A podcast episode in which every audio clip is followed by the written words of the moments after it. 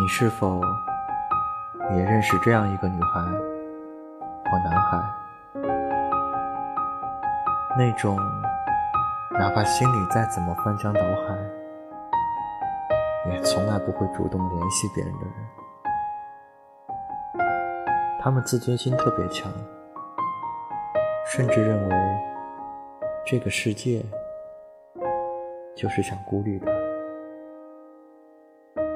他习惯了待在自己的世界里，没什么特别的爱好，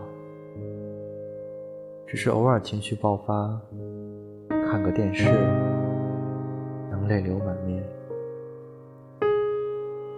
偶尔听歌，轻轻跟着喝。宅在家的时候听，坐车的时候听，连走路。都要听，可能他一天说的话都不如哼唱的歌词多。有很多聊得来、玩得开的朋友，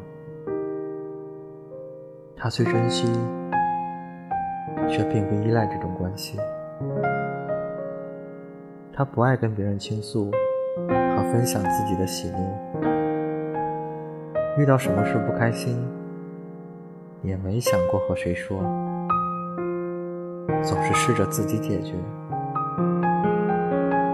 其实，他并不是享受一个人的自由，是从很小开始，他就比别人更独立，